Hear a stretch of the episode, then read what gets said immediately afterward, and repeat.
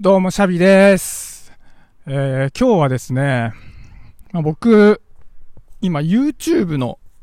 連続ドラマに出演をしているんですけど、ノッテビアンカっていうね。で、それが去年の8月の頭に撮影開始して、で、今日6月19日で、クランパ、クランクアップなんですよ。で、まあ、ちょっと今撮影に入ったところなんだけど、僕の出番のシーンにまだしばらく時間があるんで、せっかくだからちょっとおしゃべりしてみようかなっていうことで、ポチッとしてみました。でね、やっぱり、えっと、去年の8月の頭に、全く同じロケ地でクランクインしたんですよね。大きな公園なんですけど。で、やっぱり8月だからその日もすごい暑くて、で、今日もね、東京は32度まで上がるっていうことで、今ももうめちゃめちゃ暑いんですよね。だからなんか懐かしくてね、ああ、こんな感じだったな、なんつって。でもやっぱり、このノッテビアンカっていうドラマは、そのお芝居をね、もともとできるプロの人たちとかがやってるわけじゃなくて、みんなね、素人で、もう演技経験もない中で始めたドラマで、で、カメラとかね、音声さんも、別にもともとそういうのをなりわいにしてるんじゃなくて、まあ初めてね、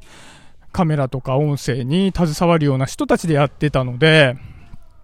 その基本的にはね、一緒なんだけど、やっぱ随分一年で変わったなっていう感じがしますね。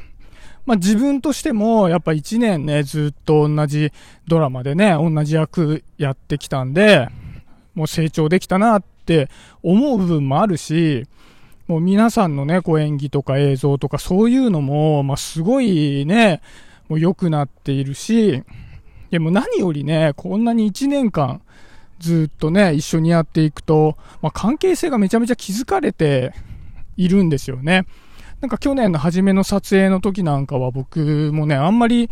その一緒にね、撮影に携わる人たちのことを知らなかったりもしたので、よそよそしい中でね、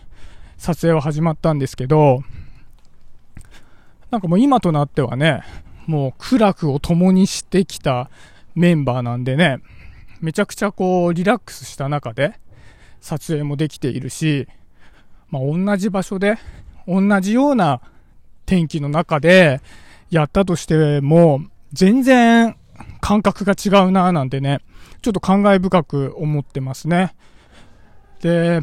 やっぱりね、今日で終わりだなぁなんて思うとね、いろいろ振り返りたくもなるんですよね。やっぱ学ばせてもらったことめちゃくちゃ多いので、まあこういうことを学んだなとか、ああいう気づきがあったなとかって、まあいろいろね、振り返りたいんだけど、そういう振り返りのね、話をここでいきなりし始めると、まあ長くもなってしまうので、まあまたね、なんか別の機会に、振り返りとかどっかで配信できたらいいななんては思うけども、まあともあれ、今日で終わりですよ。うん。で、僕ね、去年の5月に演劇の舞台に上がらせてもらったんですね。で、それが僕の演技体験の、まあ一番最初。僕は、その今回のノッテビアンカと、去年のお芝居の舞台以外に演技経験っていうのはないので、去年の5月に、ま、ポークっていうね、演出家の方は井川さんっていう同じ方なんですけど、まあそれが初めてだったと。でね、でも感覚が結構違って、その終わりのね、まあ終わりって今日まだ終わってないけども、なんか去年のね、ポークの時は終わった時に終わった感がめちゃめちゃあったんですよね。なんかカタルシスっていうか、うわーなんかやりきったな、みたいな気分が結構あって、で、終わった後もね、しばらくなんか、その余韻に浸ってたみたいなことがね、あったんですけど、今回ね、なんかそういう気分じゃ全然なくて、なんか、まあまあ終わったなとは思うけど、こう、カタルシスみたいなものはどうやらあまりなさそうだなっていう感じがしますね。で、これなんでかなって考えたときに、去年の5月にそのお芝居のポーク終わったときは、なんか他の取り組みっていうのがそんなにこう、まあ、活発に僕がしてたわけではなかったし、そのお芝居のために、ラストね、本番の2週間前ぐらいから、他の予定を入れないようにしてたんですよね。なんかもうそれでいっぱいいっぱいになっちゃうだろうなと思って。だからその、ポークのお芝居のお稽古にラスト2週間、3週間、そのぐらいは費やしてたんですけど、今ちょっと違って、やっぱりその、ドラマの撮影をする傍らで、まあ仕事以外になんかいろんな取り組みを今、まあさせてもらっているので、なんかもうそっちのことに、もう意識がこう、まあ言ってたりもするんですよね。なんかいろんなことに意識がいく中での一つがドラマ撮影だったりもするので、なんかこれが終わったから終わったなというよりはもうすでに別のことが始まっているなみたいな感じで、まあ今過ごしているっていう、まあ心境の変化がね、前回のポークのお芝居の時と、今回ドラマ撮影でね、僕がまあ役者として出ていた時の感覚の違いみたいなのはあるなというふうに思いましたね。で、なんか僕はそれがいいなっていうふうに思ってますね。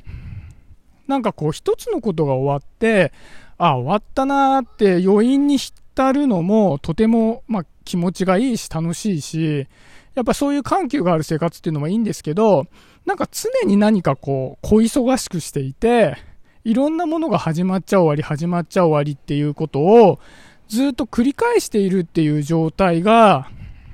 まあ、僕にとっては結構なんか心身ともになんか健康な感じがするんですよね。で、やっぱりね、今なんかもう土日とかもね、ほとんど、なんか休みがないっていうか、ゆっくりする時間ってあんまりないんですけど、もうそういう状態に慣れてしまって、ずっとね、まあ仕事と、なんか家庭生活と休養みたいなのだけじゃなくて、常になんかいろんなことをやり続けている周期に、もう慣れて、いるっていうのが、割と逆に疲れないっていうか、なんか緩急があると何かが始まった時に、またその体力が一回落ちてしまって疲れてしまってたり、逆に言うとこう、終わった時にどっと疲れが出てしまったりっていうのが、なんとなくあるような気もするんで、なんかね、常に小忙しいみたいな状態で、で、自分がやりたい、楽しいと思えるようなことをできてるみたいなのが、やっぱいいんだろうなと思うんですよね、生活的にね。で、常にその中で自分一人で何か取り組むっていうことも楽しいけど、僕はやっぱり人と一緒にね、何かをするのが好きなので、誰かと一緒にいろんな取り組みをしている中で、こう人間関係が築かれて、そのね、一つ一つやってることはバラバラであっても、もう場合によってはね、それが何かのきっかけで人間関係なんて繋がるものなんで、こう繋がってね、また違う取り組みに発展したりとかね、なんかそういうことがあったりするのも僕は大変有意義だななんていうふうに思うんで、まあ、これからもね、そんな感じでバタバタと生きていこうかななんていうふうに思ってます。ちょっとね、でも乗ってビアンカってその中でもかなり大きな取り組みだったんでね、期間的にも長いし。なんで、まあ改めてどっかで振り返りとかしたいななんていうふうに思ってます。まあ、ちょっと今回ね、撮影が僕の出番がまだだからちょっと暇つぶしに散歩しながらこうやって喋ってみたんですけどまたねこんな感じで配信してみようかななんて思います。まあ、じゃあそんなところで今日は終わりにしようかな。はい、バイバーイ。